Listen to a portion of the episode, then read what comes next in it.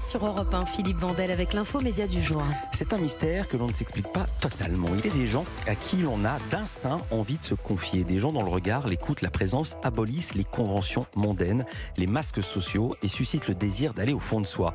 Dans l'histoire de la télévision, Mireille Dumas incarne ce genre de personnalité. Elle a fait de ses plateaux des espaces de parole libres, sans phare, où chacun était ramené à ce qui compte vraiment. Les failles de l'enfance, les doutes, l'amour et l'espérance aussi. Des espaces où l'on mettait bas les masques. Bonjour Mireille Dumas. Bonjour. Vous êtes journaliste, vous êtes une figure de la télévision française, vous avez animé Vie publique, vie privée. Vie privée, vie publique, c'était le bon titre, bas les masques, la vie à l'endroit. Vous présentez Mireille Dumas, Les années télé. C'est un doc qui sera diffusé demain à 21h sur France 3. Merci d'être avec nous au micro d'Europe 1 Culture Média. Alors, cette première émission, née en 92 sur la 2, s'appelait Bas les masques. Elle annonçait le programme. Chez vous, pas de faux semblants. La question basique que tout le monde vous pose tout le temps, comment fait-on pour faire de la télé en étant maquillé, suréclairé et faire tomber le masque de ses invités qui eux-mêmes sont maquillés, suréclairés à une époque où les caméras automatiques n'existaient pas et il y avait des caméramans derrière les caméras, on appelait ça des mobilettes. Ils étaient tous là à vous écouter.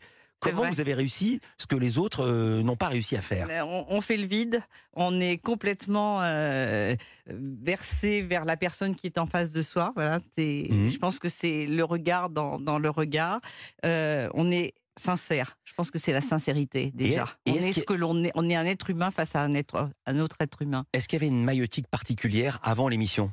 Est-ce que vous faisiez boire? Est-ce que vous vous enfermiez une heure dans le noir? Pas du tout, pas du tout la, la méthode Bouvard ou Ardisson. Pas du tout, on déstabilise. C'est le contraire. Moi, je mets dans le confort le plus, le plus grand euh, pour avoir cet espace où on va se parler. Voilà, on va juste se parler. Et pas de piège, pas de piège. Au départ, pour laisser la parole libre, et c'est là où les plus belles choses s'expriment.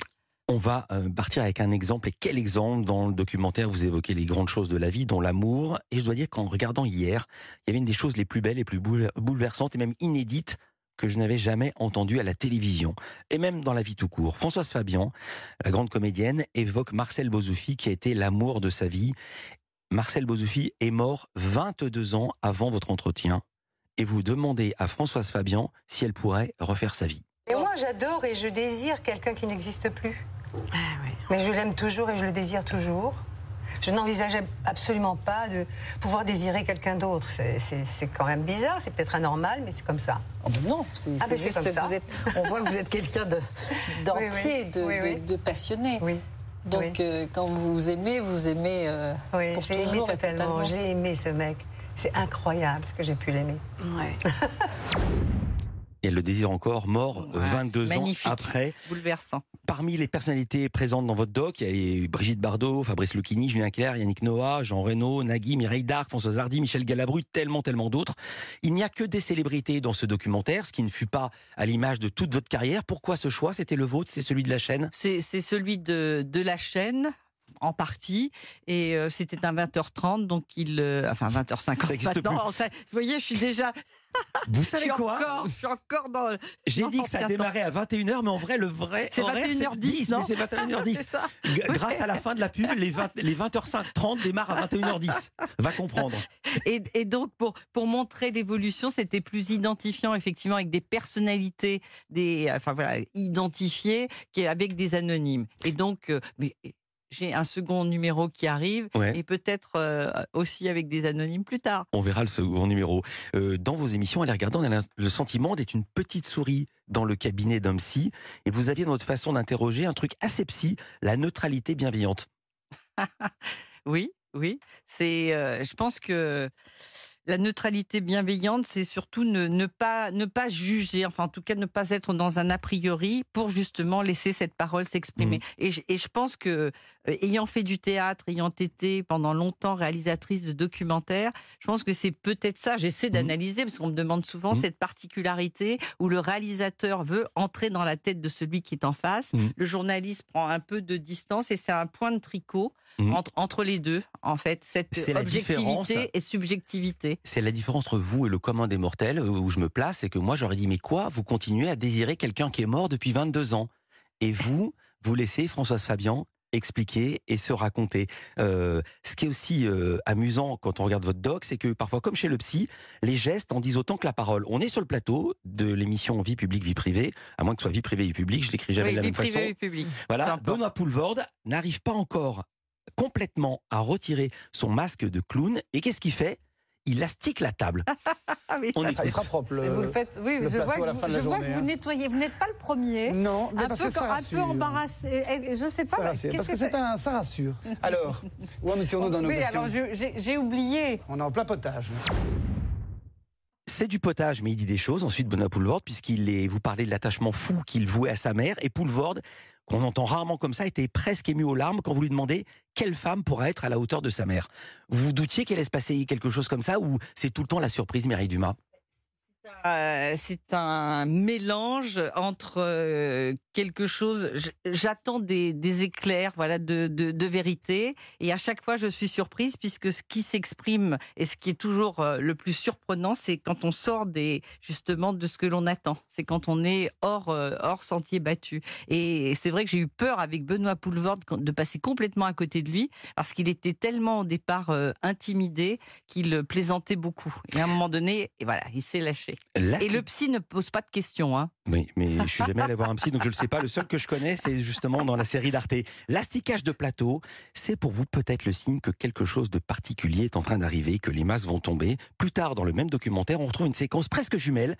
Cette fois-ci, c'est Fabrice, Fabrice Lucchini qui vous parle d'amour. On écoute. Les femmes ne vous supportent pas ou c'est vous qui ne les supportez pas? Euh, bah, c'est être un couple, hein, c'est pas pour dire une phrase, mais je vais quand même la faire, hein, vous me l'attendez. C'est ne faire qu'un. Mais lequel? C'est pas de moi, c'est Non, mais on peut faire deux, on peut être C'est rare. deux. Le couple, il y a toujours un des deux qui est niqué. Pourquoi vous nettoyez la table? Parce que je suis libre. J'en ai vu quelques-uns le faire aussi quand Ah ils bon sont embarrassés. Ça, c'est signe d'embarras. Ah bon? Bah, bah, je suis pas- C'est assez embarrassant d'être en face de vous. Ah bon? Oui, bah, parce qu'on est touché, on est séduit, et puis en même temps, on se dit, oh là là, on n'est pas dans ses repères habituels. Il dit quelque chose de très très fort. Si c'est embarrassant, pourquoi viennent-ils? Comment arriviez-vous à convaincre toutes ces personnalités de venir s'exprimer devant vous? Oui, c'est- passionnant de voir qu'ils venaient pour certains pour savoir jusqu'où où ils iraient. Et même d'ailleurs Valérie Giscard d'Estaing était venue, pardon, j'anticipe peut-être. On, on va passer l'extrait de Valérie Giscard d'Estaing. Vous Ah faites le meilleur teaser de la Terre. Merci. en disant mais qu'est-ce qui va se passer? Qu'est-ce qu'elle va me faire dire? Et moi-même, ça, ça m'étonnait. Mm. Voilà, j'étais j'étais face à un miroir euh, étrange de moi-même. Mireille Dumas qui fait ses propres teasers, Valérie Giscard d'Estaing, qu'est-ce qu'il lui a dit? Qu'est-ce qu'ils se sont dit? Restez avec nous, Culture Média continue sur Europe. Culture Média sur Europe 1, l'info média du jour avec votre invité Philippe Mireille Dumas. 1. Mireille Dumas, les années télé, c'est un 20h30 qui va avoir demain à 21h10 sur France 3. C'est ça les années télé. Oui, c'est ça. Même les horaires ont changé. Un de vos signes distinctifs, Mireille Dumas, c'était l'empathie, mais pas la complaisance. Et quand un ancien président de la République, en l'occurrence Valéry Giscard d'Estaing, vous dit en vous regardant droit dans les yeux que les femmes ne résistent pas à son charme, on a l'impression qu'il s'est adressé à la mauvaise personne. On écoute ce document. Il y a une chose très mystérieuse, mystérieuse pour moi. hein. C'est l'attrait des femmes pour le pouvoir.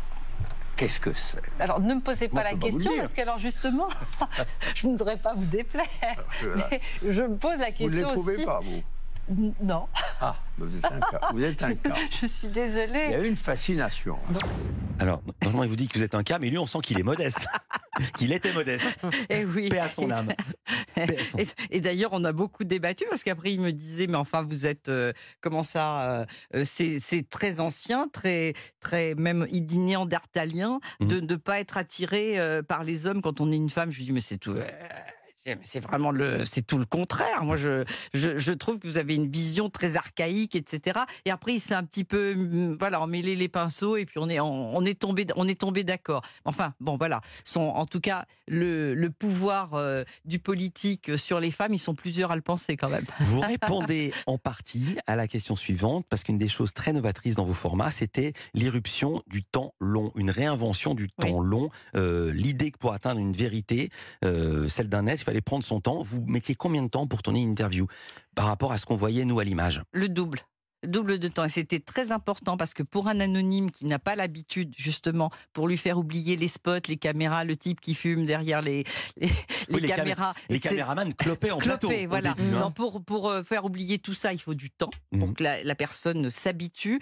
Et pour un politique qui va de toute façon avoir des réponses toutes faites, si vous n'avez pas le temps vous n'avez pas des choses qui sortent des sentiers battus. Il n'y a rien un du tout, ça, n'a euh, pas de t- temps. tout- tout Mais en gros, donc une émission qui durait deux heures à l'antenne. C'était 4 heures. C'était 4 heures Et avec des temps d'arrêt. Alors certains ont l'impression que ça a duré. Je, je Mhm. rencontre certains invités qui me disent ça a duré la journée. Ben oui, parce qu'ils arrivaient, se maquillaient, on prenait un pot. Mais en fait, j'arrivais au montage avec le Et double le mieux de était temps. à la fin, du coup. Vous gardiez les deux dernières heures. Des coupes, des coupes parfois demandées par, par les célébrités. Première question. Deuxième question, est-ce que vous cédiez à ces coupes?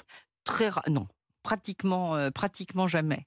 C'est arrivé euh, une fois ou deux et pour des raisons très très personnelles, mais euh, presque jamais, non.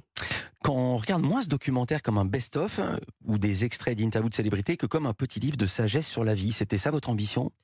C'est ça, mais c'était raconter le. De toute façon, c'était raconter le cours d'une vie. Je me suis dit, je n'ai pas envie de faire un best-of, je veux raconter une histoire. Et, donc, euh, c'est une histoire à 60, 60 voix. On part de, ben, du rapport, euh, rapport aux parents, l'amour, le couple, l'engagement, les racines. Et puis, et puis, et comment on va faire ce dernier voyage? La mère, le père, l'argent, l'amour, la sexualité et la mort. La mère, c'est grand sujet de beaucoup d'hommes que vous recevez, qui ont parfois des mots très très forts. Serge Lama vous raconte une mère ultra possessive qu'il qualifie de monstre. Quant à Stéphane Bern, il parle carrément à propos de sa maman de bourreau. On écoute. J'ai pas connu une journée sans que ma mère me gifle. Et c'est vrai, j'étais, un garçon insolent, très difficile, euh, insupportable même. Elle était très dure avec moi. Euh, mais elle a forgé mon caractère aussi. Mais c'est, on aime quelqu'un qui est un peu son bourreau d'une certaine manière, enfin qui était. Bourreau, c'est un mot fort. Mais C'est un mot fort, mais c'était. Je, je l'adorais. J'adorais ma mère. Je l'ai perdue quand j'avais 27, 28 ans, je crois. Et, j'ai adoré ma mère, mais elle était très dure. Elle voulait que je sois parfait euh, pour le piano. Je l'entendais hurler c'est faux, c'est faux. Ça m'a dégoûté du piano. Et il fallait que ça rentre à coups de, à coups de latte. Même en réécoutant, on est encore tous les trois dans ce studio. Oui. Et pourtant, on connaît bien Stéphane qui a une émission ici sur Oui. Europe 1. On est en état de sidération. Mais, mais je l'étais, moi, en plateau, parce que vous voyez, ça sont des choses que je ne sais pas. euh, je ne sais pas du tout qu'il va me, qu'il va me dire ça. Je pense que même, même lui, et on se retrouve à, à discuter. À un moment donné, ces choses sortent et, euh, et c'est bouleversant parce qu'effectivement, il se retrouve dans le paradoxe entre euh, amour et, et impossibilité de détester. Tiens, en fait, avez-vous prévenu les célébrités dont vous allez passer les images, pas pour le président Giscard d'Estaing, mais pour Stéphane Bern ou d'autres, Pour que ces interviews vont passer Oui, ce oui, soir? oui, pour beaucoup. La, la- la plupart. Il y en a peut-être euh, il y a deux, trois personnes que je n'ai pas pu joindre, mais bien sûr, tout le monde a été prévenu. Euh, Là, maintenant, c'est vous qui allez vous allonger, Mireille Dumas. Pourquoi, Pourquoi avoir commencé par la mère et comment étaient vos rapports vous-même avec votre propre mère Parce que ce thème est très, très, très insistant, bien prégnant sûr. dans, euh, dans Oui, l'émission. enfin, ce sont- ce sont plutôt les, les invités hein, qui reviennent dans cette relation. oui, mais c'est aussi vous qui avez fait le montage. Oui, oui c'est moi qui ai fait le montage. Donc- mais, mais, mais c'est toujours très présent. Le rapport à, à la mère, moi, il est essentiel. C'est la femme de ma vie. C'est simple. C'est le grand amour de, ma vie. Elle ne m'a pas du tout euh, frappée. Euh, c'était, on était dans une dans une fusion. Elle a été mon amie et, euh, ensuite je me suis occupée d'elle. Mais elle est restée ma mère. Ce n'était pas que ce n'était pas que la fille, voyez, qui s'occupe de la mère et la mère qui devient la fille de de sa propre fille. Elle est restée quand même ma mère avec son autorité. Mais je m'en suis, elle était avec moi jusqu'à la fin de ses jours. Elle est partie. Elle avait 100 ans et et un mois. Voilà, j'ai Euh, eu cette chance-là, mais avec une très très belle relation très forte. Elle vous a élevé seule avec vos cinq frères et sœurs, c'est bien ça. Et en revanche, vous avez perdu votre papa très jeune, Trois ans et demi. trois ans et demi. Euh, et dans les traumatismes d'enfance, on ne guérit jamais. Euh, je vous le fais pas dire parce que vous l'avez déjà raconté. Vous avez raconté qu'un jour, votre père vous a emmené dans le grenier et vous a dit. Non, c'était Mireille Darc, ça. c'est- moi. C'est vous qui avez réussi à faire dire ça à Mireille Darc. Ah, ah oui, parce que moi aussi j'ai eu d'histoire dans le grenier avec mon père. Mais là vous me parlez de Mireille. vrai. Mais oui. C'est quoi l'histoire dans le grenier non, avec votre père Mais non, c'est pas ça. C'est que comme justement il est mort et que j'étais toute petite, je, c'était, euh, vous avez trois ans et demi, vous savez Ouais. pas ce que ça veut dire la mort. Hein. Donc très pendant très longtemps, j'allais dans le grenier et je cherchais mon père. Et je me souviens que j'ouvrais une horloge.